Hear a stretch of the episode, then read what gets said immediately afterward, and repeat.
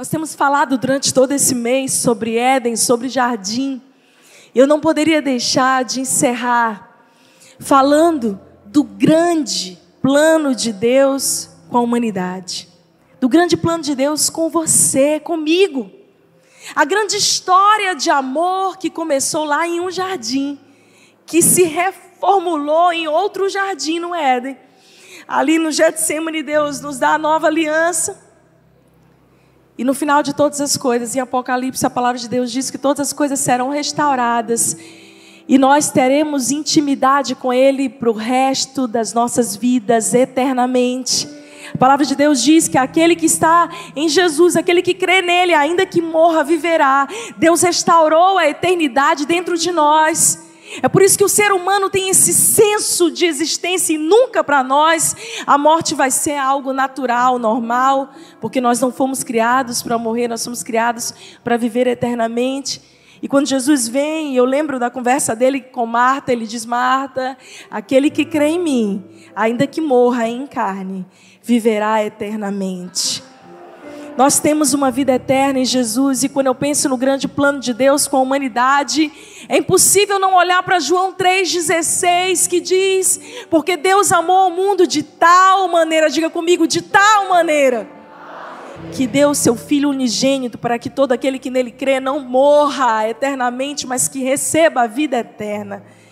O grande plano de amor de Deus com a humanidade é restaurar a nossa intimidade que foi perdida lá no Éden. Sim, essa noite nós vamos falar de intimidade com Deus. Porque desde o Éden, meus queridos, a humanidade tem tentado, por esforço pessoal, se reaproximar, se reconectar de Deus. Então, muitas vezes para nós é mais fácil. É mais fácil a gente pensar assim: o que, que eu tenho que fazer para me reaproximar de Deus? Não há uma semana que eu não escute essa pergunta. Pastor, o que, que eu preciso fazer para ser mais amigo de Deus, para estar mais próximo de Deus? O que, que eu preciso dar? O que, que eu preciso doar? Como que eu preciso. Será que existe alguma mágica, alguma mística, algo que eu possa comprar? Será que se eu orar mais, jejuar mais, fizer penitências, eu consigo estar mais próximo de Deus. Todos nós, quando saímos da nossa casa e viemos estar em igreja congregando, é porque reconhecemos de alguma forma que precisamos nos reaproximar de Deus, nos reconectar dele. E eu vou dizer para você, eu estou nessa vida de revelação, de intimidade com Deus há 23 anos. Deus tem mudado a minha perspectiva, a minha maneira de viver, Ele tem restaurado a minha história. E quando eu olho para a palavra de Deus, eu olho para a cruz, eu vejo o amor sendo derramado, é Deus dizendo: tudo que você precisa fazer, filho, filha, é me dar o teu coração todos os dias. Deus nos amou de tal maneira que Ele mesmo veio. Quando Deus quis recuperar intimidade com a humanidade, ele se moveu porque a comunhão tem um preço. Existe um preço para você ter comunhão com Deus. Você quer saber qual é o preço que você precisa pagar para ter comunhão com Deus? Você precisa se mover em fé. Você precisa entregar o seu coração, abrir o seu coração, mesmo que você não saiba como, mesmo que você não tenha todos os recursos, mesmo que você não tenha toda a fé desse mundo, toda a sabedoria. A Bíblia diz que Deus jamais rejeita um coração quebrantado, que se rende, que reconhece: Pai, eu preciso da tua graça. E o objetivo máximo do inimigo desde o Éden foi nos desconectar da nossa essência, da nossa intimidade com Deus, roubar de nós a presença de Deus. Lembra, Adão e Eva todos os dias no jardim estavam ali ouvindo a voz de Deus face a face. De repente, nós somos roubados dessa intimidade, parece que a gente tem que pagar. E no Antigo Testamento, se você ler, Deus começa a estabelecer princípios para que o homem se reaproxime e diz: olha, é preciso que um cordeiro seja sacrificado e ali ofertado em favor das famílias, derramado o sangue daquele cordeiro para que vocês possam ter o pecado de vocês perdoados e se reaproximarem de Deus. Mas o Antigo Testamento é uma sombra do que seria.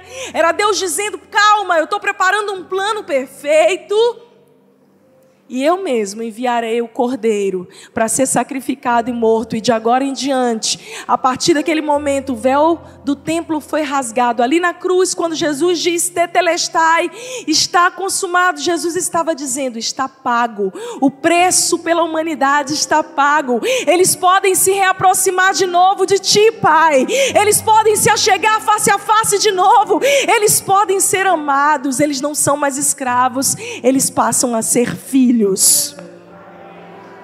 Ah, o grande amor de Deus com a humanidade. Após Deus ter criado todas as coisas, eu imagino Deus olhando para o jardim e pensando: está faltando alguma coisa. E tem uma fábula, né, uma historinha que se conta quando Deus se reúne ali a Trindade, o Pai, o Filho e o Espírito Santo e diz: façamos o homem a nossa imagem e semelhança. Então, o homem é o auge da criação quando Deus tira de si a sua essência, o pedaço e coloca na humanidade. É tão interessante que essa historinha né, é uma fábula, é um conto. Diz que os anjos estão lá diante do trono de Deus e Deus diz: Vamos fazer o homem a nossa imagem e semelhança. Então Gabriel, Miguel chegam e diz assim: Senhor, mas o nosso louvor não está bom para o Senhor. Esse louvor perfeito que nós estamos trazendo no céu não está suficiente para o Senhor. Senhor, mas eles vão te trair, eles vão te abandonar. Senhor, o Senhor tem certeza que o Senhor quer criar um homem. Senhor, nós não te bastamos. E essa fábula conta que Deus diz: Eu sei que eles vão cair, que eles vão me decepcionar mas eu já os amo, porque eles nasceram de dentro de mim. E o que Deus faz conosco todos os dias que nós nos reaproximamos dele, irmãos, não através da religião, mas através de um relacionamento com Jesus, é nos trazer de volta para Ele, para pertinho dele. E eu vou te dizer uma coisa: se você está sentindo algo faltando na tua vida, quebrado, dilacerado, é porque falta presença, é porque você precisa voltar para esse lugar de essência. Abre a tua Bíblia comigo no livro de Gênesis 1, 26.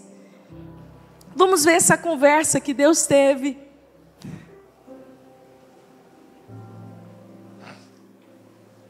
Então disse Deus: façamos o homem à nossa imagem, conforme a nossa semelhança Domine ele sobre os peixes do mar, sobre as aves do céu, sobre os grandes animais de toda a terra, sobre todos os pequenos animais que se movem rente ao chão. Criou Deus o homem à sua imagem. A imagem de Deus o criou. Homem e mulher os criou. Deus os abençoou e lhes disse: Sejam férteis e multipliquem-se. Encham e subjuguem a terra dominem sobre os peixes do mar, sobre as aves do céu, sobre todos os animais que se movem pela terra. Disse Deus: Eis que lhes dou todas as plantas que nascem em toda a terra e produzem sementes, e toda árvore que dão frutos com sementes. Eles servirão de alimento para vocês. Eu dou todos os vegetais como alimento a tudo que tem em si fôlego de vida, a todos os grandes animais da terra, as aves dos céus, as, todas as criaturas que se movem rente ao chão. E assim foi. E Deus viu tudo o que havia feito, e tudo havia ficado muito bom. Passaram-se a tarde e a manhã, e esse foi o sexto dia. Quando Deus decide criar o homem e a mulher, ele os criou para uma coisa principal: relacionamento. Diga comigo, relacionamento. O que Deus quer com você é que você se relacione com Ele. É que você não sirva da plataforma de um escravo, de um servo. Ah, eu sou servo de Deus. Maravilha. Mas aquilo que nós fazemos para Deus precisa ser uma consequência daquilo que nós somos e carregamos do nosso relacionamento diário com Deus. É por isso que a religião nunca vai ser suficiente para cumprir o papel de te reconectar à presença de Deus, porque religião do grego significa religare, ou a tentativa humana por esforço pessoal de pagar o meu acesso a Deus. Isso é religião. Deus está dizendo o seguinte: ei, vocês, não adianta vocês tentarem fazer um esforço para se reconectar a mim, porque vocês vão falhar. Eu mesmo vou descer a terra e vou resgatá-los para mim, e vou trazê-los para mim. Sempre foi sobre intimidade, sobre relacionamento, muito mais do que sobre religião. Você sabe, querido, nós temos cada vez mais especialmente nessa pandemia, a sede das pessoas por Deus, a necessidade da humanidade. Hoje, até as pessoas mais duras, críticas e céticas, como eu era, reconhecem que precisam de Deus, se rendem, vêm às igrejas. Isso é maravilhoso, mas eu vou te dizer que não é o suficiente. Você precisa dizer: Deus, eu, eu reconheço, eu nada sou sem ti. Não adianta eu fazer para me aproximar de ti. Porque eu vou te dizer uma coisa: tem gente que talvez para ela fosse mais fácil pagar algo, ter algum objeto que me reconectasse a Deus, ter algo que me lembrasse de Deus. As pessoas preferem isso do que abrirem o seu coração para serem profundamente transformadas. Você sabe por quê? Porque ser transformado dói mexe com as tuas estruturas, mexe com o teu orgulho. E eu estou falando aqui para qualquer pessoa que esteja na igreja há um dia, há 20 anos, todos nós vamos precisar render o nosso orgulho religioso, porque a gente acha que pelo nosso muito fazer, pelo muito servir, então eu sou amigo de Deus. Deus está dizendo: olha, tudo que você precisa é me render o teu coração. Existe um texto na palavra de Deus que eu diria que é o meu versículo favorito. Ele está escondido lá no livro de Sofonias. Sim, tem esse livro na Bíblia. Sofonias. Você quer fazer uma pegadinha com você? Abre aí, Sofonias 3,17. Tem gente que está ligando, né? Está ligando a Bíblia que é fácil. Vamos abrir aí a Bíblia, Sofonias 3,17. Eu já estou com ele anotadinho aqui. Vai no índice, irmão, vai lá. Eu vou dar tempo para você achar.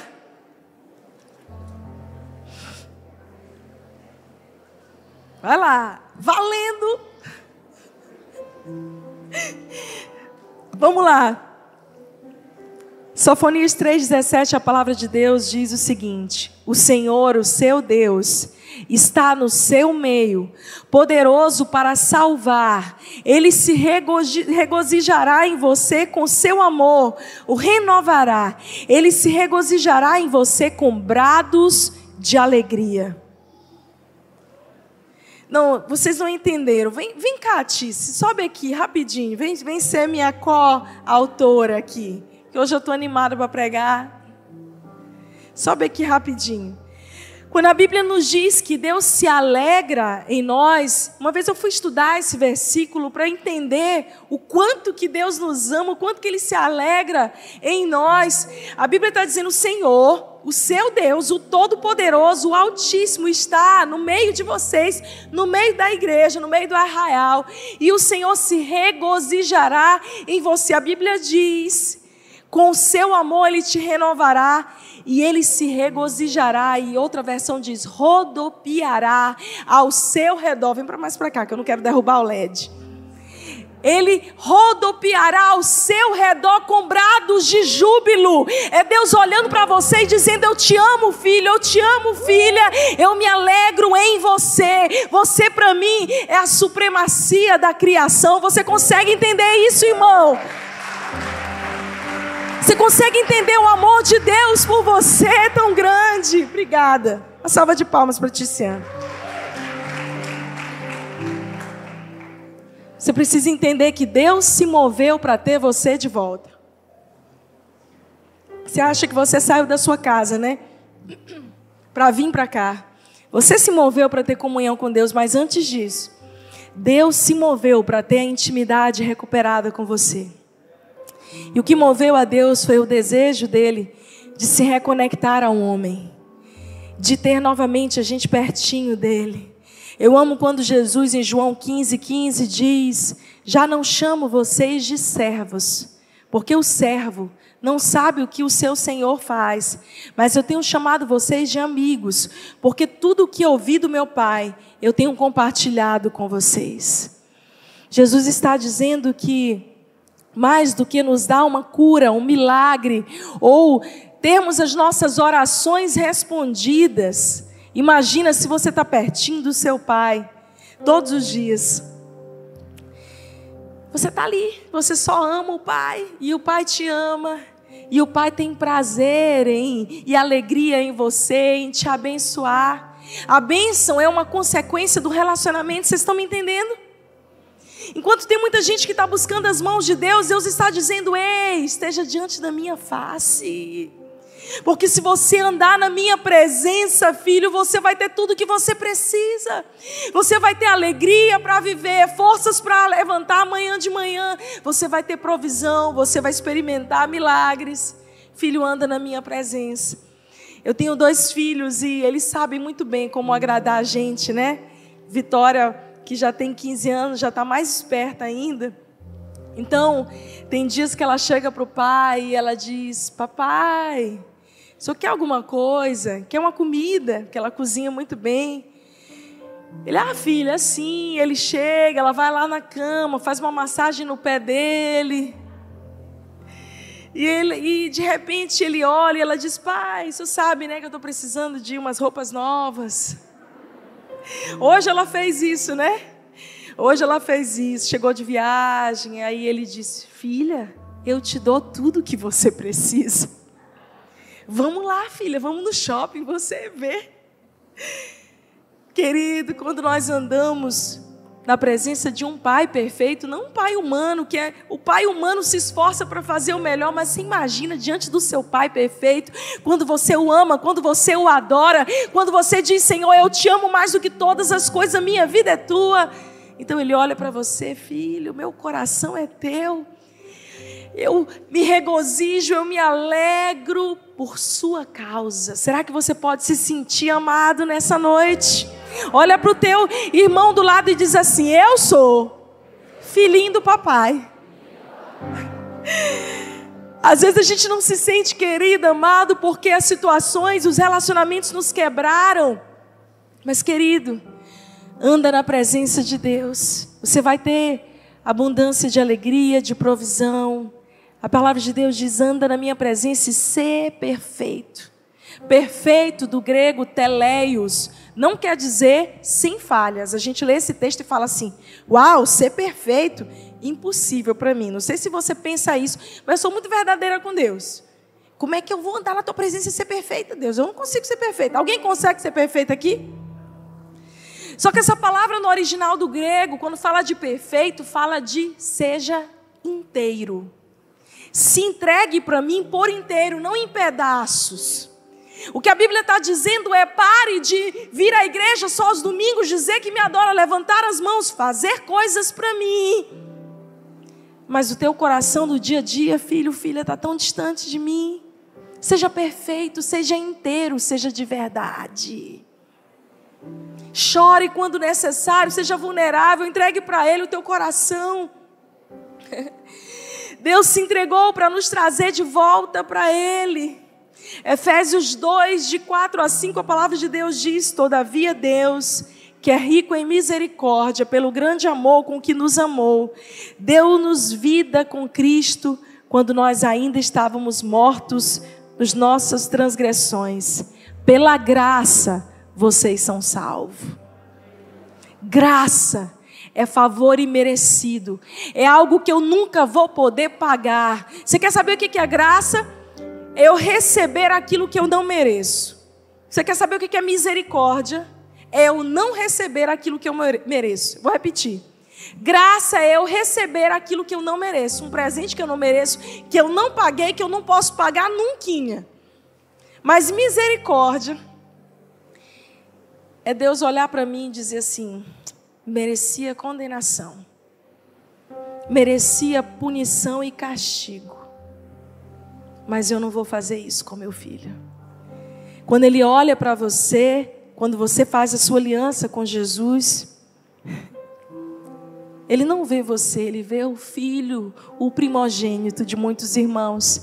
Ele vê Jesus. E através de Jesus você é justificado. O inimigo, quando olha para você querendo te acusar, presta atenção aqui no que eu vou te dizer. Não é mais de você que ele vai cobrar, ele vai cobrar de Jesus. E quando ele for cobrar de Jesus, Jesus vai lá e diz assim: Ó, tá pago está quitado. Eu já paguei a vida dele, eu já paguei a vida dela. Eles não têm mais condenação, já não há mais condenação para aqueles que estão em Cristo Jesus, aqueles que estão em mim. Não, vocês não se alegraram com isso, pelo amor de Deus. Dá um glória a Deus aí, irmão. Amém. Nós somos uma igreja que crê nos dons, a gente é barulhento mesmo. Aleluia, glória a Deus e labassuri anderrar.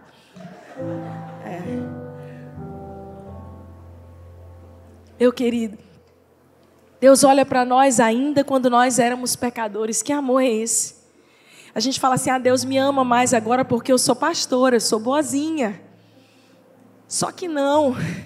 Deus me amou ainda quando eu estava perdida, quando eu não tinha esperança, quando eu era blasfema tantas vezes, eu duvidava de Deus, eu questionava Deus. Ele já me amava.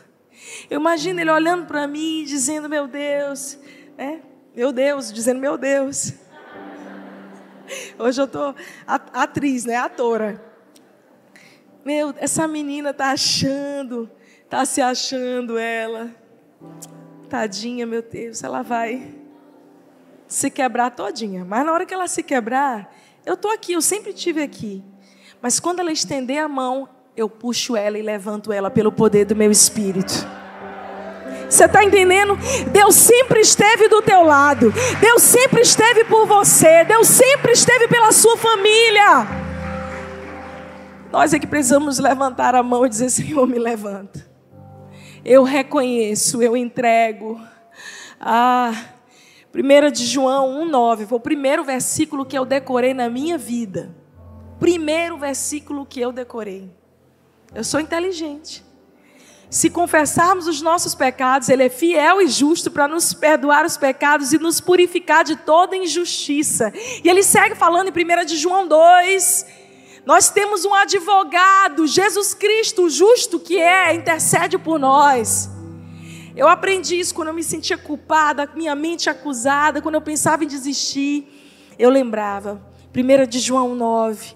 Se eu confessar os meus pecados, Ele é fiel e justo para me purificar de todos os pecados e, e me livrar de todas as minhas injustiças. Ah, querido. Deus nos restaura para nos dar a eternidade de volta, para devolver a eternidade que nos foi roubada no Éden. Nunca foi natural para o homem morrer. Nunca foi natural para nós vivermos essa vida desgarrada de Deus. Nós somos criados para a eternidade. E eu amo quando no Salmo 25, 14, a palavra de Deus diz: a intimidade do Senhor é para aqueles que o temem, aos quais Ele dará a conhecer a sua aliança. Deus tem intimidade para você. A gente, às vezes, pela nossa lente religiosa, a gente fala, como intimidade com Deus? Tem um texto na palavra de Deus em que umas pessoas chegam para Jesus e dizem assim: Jesus, em teu nome eu curei enfermos, eu preguei o evangelho, eu expulsei demônios, em teu nome eu fiz e aconteci. Jesus olha para essas pessoas e diz assim: apartem-se de mim, afastem-se de mim, no grande dia que nós vamos ter face a face com Deus, todos nós eu não vos conheço. Fazer coisas para Deus não torna você conhecido. Mas como assim, pastora? Conhecer, gnoscos, do grego, significa você nunca teve intimidade comigo. Você trabalhou para mim como um empregado, filho. Mas você sempre foi filho não é pelo o que a gente, as obras das nossas mãos, preste atenção, as obras são uma consequência da nossa fé e não o contrário, senão a gente inverte a graça. A gente começa a achar que é eu fazendo, eu vou ter. Favores diante de Deus, mas você recebeu um favor imerecido sem fazer nada, porque Ele já fez tudo por você. Então, tudo que você precisa fazer é se render diante dEle e dizer: Deus, eu recebo essa graça, e essa graça me enche de poder para realizar, para dar frutos. É simples assim? Não, não é simples. A gente está acostumado a trabalhar para receber um salário no final do mês. Ninguém dá nada de graça para ninguém, né, não, gente? Tudo na vida é ralado. Se tu olhar para a vida de alguém e a pessoa disser assim, não, eu ganhei, ganhei dinheiro, ganhei uma herança. Eu não sei se tu anda ganhando dinheiro aí segunda-feira achando dinheiro na rua. Eu nunca achei. Alguém já achou? Eu sempre tive que ralar, trabalhar para poder ganhar. Sempre foi assim. Suado. Aí quando a gente começa a conhecer da graça de Deus, a gente quer se relacionar com Deus no mesmo padrão que a gente aprende no mundo, de que eu vou ralar, eu vou fazer, eu vou começar a ir para a igreja, eu vou fazer campanha de 21 dias, eu vou fazer campanha, eu vou subir monte, eu vou descer monte, eu vou fazer isso, eu vou ficar de estrelinha, eu vou pegar aqui não sei quantas coisas, eu vou pagar, eu vou lá no mercado, que o macumbeiro mandou eu fazer um trabalho, então eu vou desfazer o trabalho, a gente começa a barganhar, a querer pagar uma aproximação com Deus. Deus está dizendo, ei filho, filha, é de graça apenas me ama. Entregue-se para mim, tudo que é meu é seu. Esses dias Vitória me disse assim, mãe, por que que vocês, perguntando para mim, para o pai dela, por que que vocês mesmo sabendo que fulano, fulana podem dar problema para vocês, vocês ainda dão chance? E ela me perguntou isso por causa de uma situação que ela viu que a gente estava entristecido. E eu falei para ela, filha, a mesma graça que me dá chance todos os dias, eu preciso estender para o próximo. A mesma graça. Aquilo que eu tenho recebido de graça de Deus, eu preciso oferecer, eu preciso acreditar nas pessoas, no mundo onde ninguém acredita mais em ninguém, onde ninguém dá mais crédito para ninguém. Nós, o povo da cruz, precisamos continuar investindo e acreditando na humanidade, porque eu vou te dizer: se nós, se você e eu desistirmos, quem será a luz para iluminar as trevas desse mundo? Quem será a luz para a tua família se você desistir da tua casa? Nós só estendemos uma graça que nós recebemos porque Ele nos amou primeiro, não é porque a gente é bonzinho. Aí Vitória me respondeu: sabe o que? Não é justo. Eu falei para ela: não é justo mesmo. Graça não se explica, filha. Graça não se paga, não tem como dizer, não, eu dei graça porque é justo. Não é lei, filha, é graça. Ela falou: Mãe, eu ainda vou entender esse negócio aí. Eu falei: Tu vai entender, porque um dia, filha, tu vai precisar da graça. E no dia que você precisar da graça, a gente que é tão altivo, certeiro, religioso, no dia que a gente precisa da graça, a gente entende por que ela é tão importante para a salvação da humanidade. Deus nos restaura para nos devolver a eternidade. E eu vou dizer para você mais: é no lugar de intimidade que nós temos a nossa identidade restaurada e um novo estilo de vida. Eu vejo pessoas dizendo assim: eu amo a Deus. Mas preste atenção: quantos aqui são casados? Você quer, meu Deus, tem muita gente solteira. Deixa eu fazer outra pergunta aqui. Parênteses na pregação. Quantos aqui são solteiros? Meu Deus, agora olha para o lado, irmão. Fica de mão levantada e dá uma olhada para o lado. Vai. Aproveita! Oração de solteiro, deixa eu te ensinar. Oração de solteiro é uma com o olho fechado e o outro olho aberto. Entendeu? Tu ora, amém. Vai que, né? Ai, ai. Eu estava pregando mesmo? Ok, volta aqui. Imagina que você é casado e que você diz para o seu marido, para sua esposa: Eu amo você. E aí no dia seguinte você, homem, sai e fica com outras mulheres e trai a sua mulher diante de todos. Todo mundo sabe. Você voltou para casa e você disse para tua mulher, para os teus filhos: Eu amo você, eu amo vocês. Vocês acham que, ele, que eles vão acreditar? É claro que não, porque o amor, ele vem acompanhado de frutos. Ele vem acompanhado de, não só de palavras, mas de atitudes. E você sabe qual é o problema da maior parte dos cristãos? É que a gente diz que ama Deus, mas as nossas atitudes demonstram exatamente o contrário. A gente diz que a nossa vida é dele, mas o quanto que nós estamos dispostos a amá-lo de todo coração. É mais fácil ir lá na venda e comprar um, um negócio para fazer trabalho que o macumbeiro mandou, do que eu me comprometer de, de coração, corpo, alma e espírito, de amar a Deus e de negar a mim mesmo. É por isso que tantas pessoas preferem abraçar a religião do que abraçar um relacionamento com Deus. Você está me entendendo? Está fazendo sentido para você? É muito mais fácil eu ter ali um altar e tantas coisas na minha casa que me dão a sensação de que eu estou mais próximo de Deus. Porém, no dia a dia, o meu coração, as minhas atitudes dizem o contrário. Você está dizendo, Deus, eu te amo. Deus, eu estou aqui porque eu quero aquela bênção, eu quero aquele milagre, eu quero aquele resultado. Deus está dizendo, você só está trabalhando comigo no nível do eu quero, das minhas mãos. E você sabe, o Senhor é rico em misericórdia e graça, Ele ainda, ainda nos abençoa. Mas você está perdendo de desfrutar tudo aquilo que Deus tem para você. Não adianta você dizer que o ama, se os frutos das tuas mãos, das tuas atitudes provam o contrário. Eu encontro pessoas. Recentemente eu estava aconselhando uma irmã e ela, pastor, eu amo a Deus, eu estou amando indo para a igreja, está sendo tão bom. E aí eu comecei a achar estranho muitos, muitas lutas, não lutas que a gente passa por lutas, todo mundo, mas muitos desajustes na vida dela, muitos descontroles emocionais, muito, enfim, toda sorte de desequilíbrio. E aí eu comecei a acompanhá-la mais de perto.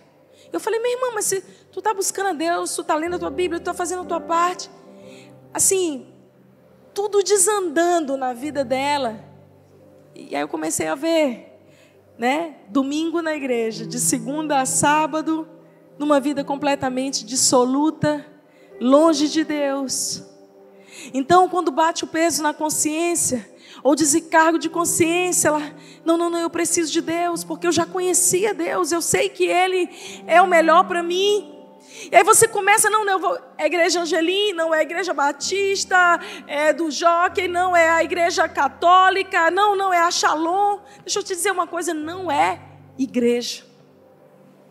Você precisa buscar uma igreja que esteja alinhada à palavra de Deus.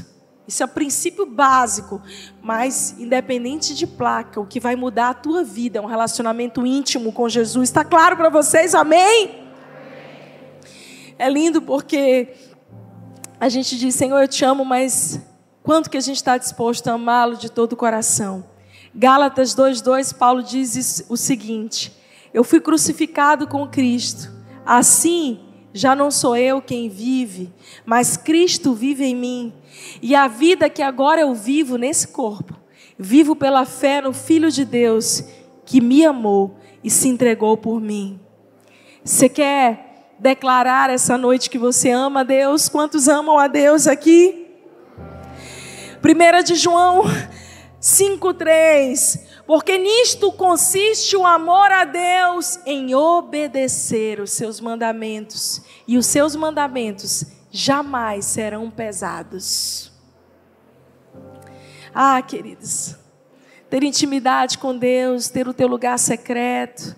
A gente fala tanto de lugar secreto hoje, mas de maneira muito simples. Jesus em Mateus 6 nos ensina a orar não de uma plataforma onde as pessoas nos veem, mas um lugar onde nós podemos ter a sós com Deus, abrir o nosso coração. Nós precisamos voltar ao primeiro mandamento. Você quer saber qual é o primeiro mandamento? Jesus resume ele em Mateus 22, 37. E a gente tem isso fixado aqui nas paredes dessa casa, como principal lema da nossa igreja é amar a Deus de todo o coração, com toda a sua força e de todo entendimento, e ao teu próximo como a ti mesmo. Diga comigo, de todo o coração, com toda a minha força, com todo o meu entendimento. Deus não vai querer algumas coisas de você. É isso mesmo. Deus não quer algumas coisas de você. Deus quer tudo.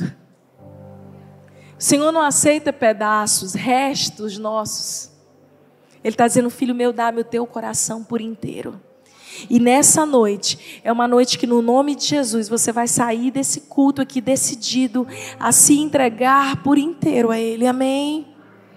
Você chegou aqui procurando uma palavra, talvez, está nos visitando. Eu vou te dizer: Deus tem milagre para você? Tem. Deus tem bênçãos para você? Tem. Mas Deus tem, sobretudo, o coração dele para te atrair de volta para o lugar da tua essência, querido. Existe um lugar para você na presença de Deus. Você é amado por Ele.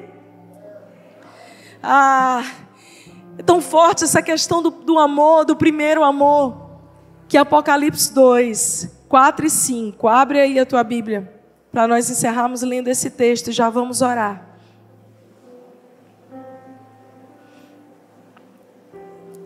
Apocalipse 2, 4 e 5.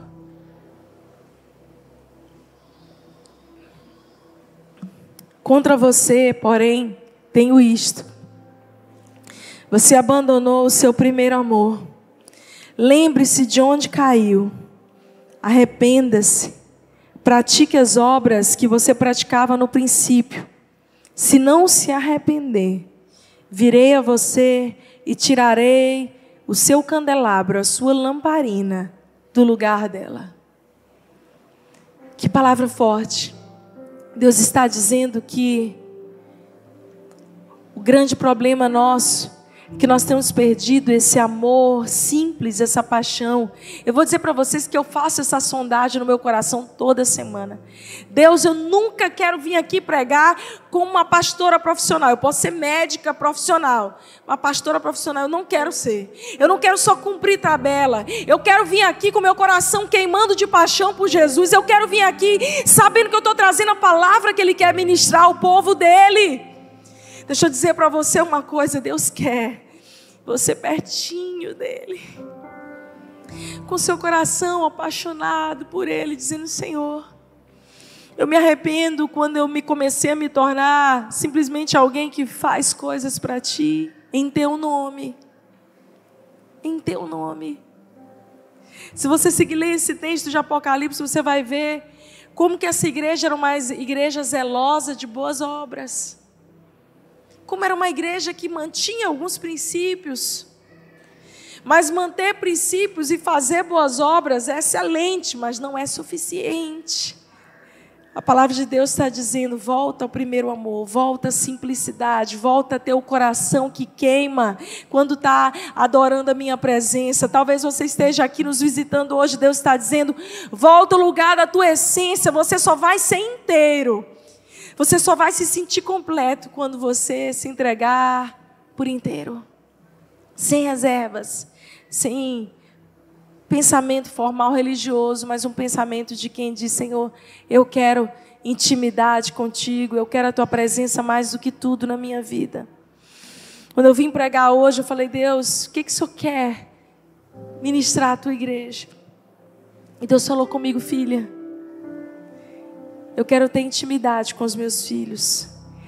Eu quero que eles se sintam amados e que eles me amem de todo o coração, com todas as suas forças, com todo o seu entendimento. E às vezes a gente precisa. Deus permite, irmãos, que algumas áreas da nossa vida parece que vão sendo fraturadas. A gente vai andando numa vida dissoluta, longe de Deus, e o Senhor permite para que a gente possa cair em si, como Saulo caiu do cavalo em Atos 9, para ter a nossa visão restaurada e para que o nosso coração seja mudado. Eu não sei o que você está passando nessa noite, mas eu quero te dizer, como diz a palavra, todas as coisas cooperam para o bem daqueles que amam a Deus. Se você ama a Deus, de alguma forma Deus vai usar essa situação na tua vida para te reaproximar com cordas de amor. E às vezes, o Pai, o nosso bom Pai, Permite que a gente chegue naquele lugar onde a gente diz: Senhor, meu orgulho deixei de lado, minha religião deixei de lado, preciso de Ti. Eu quero a Tua presença mais do que tudo.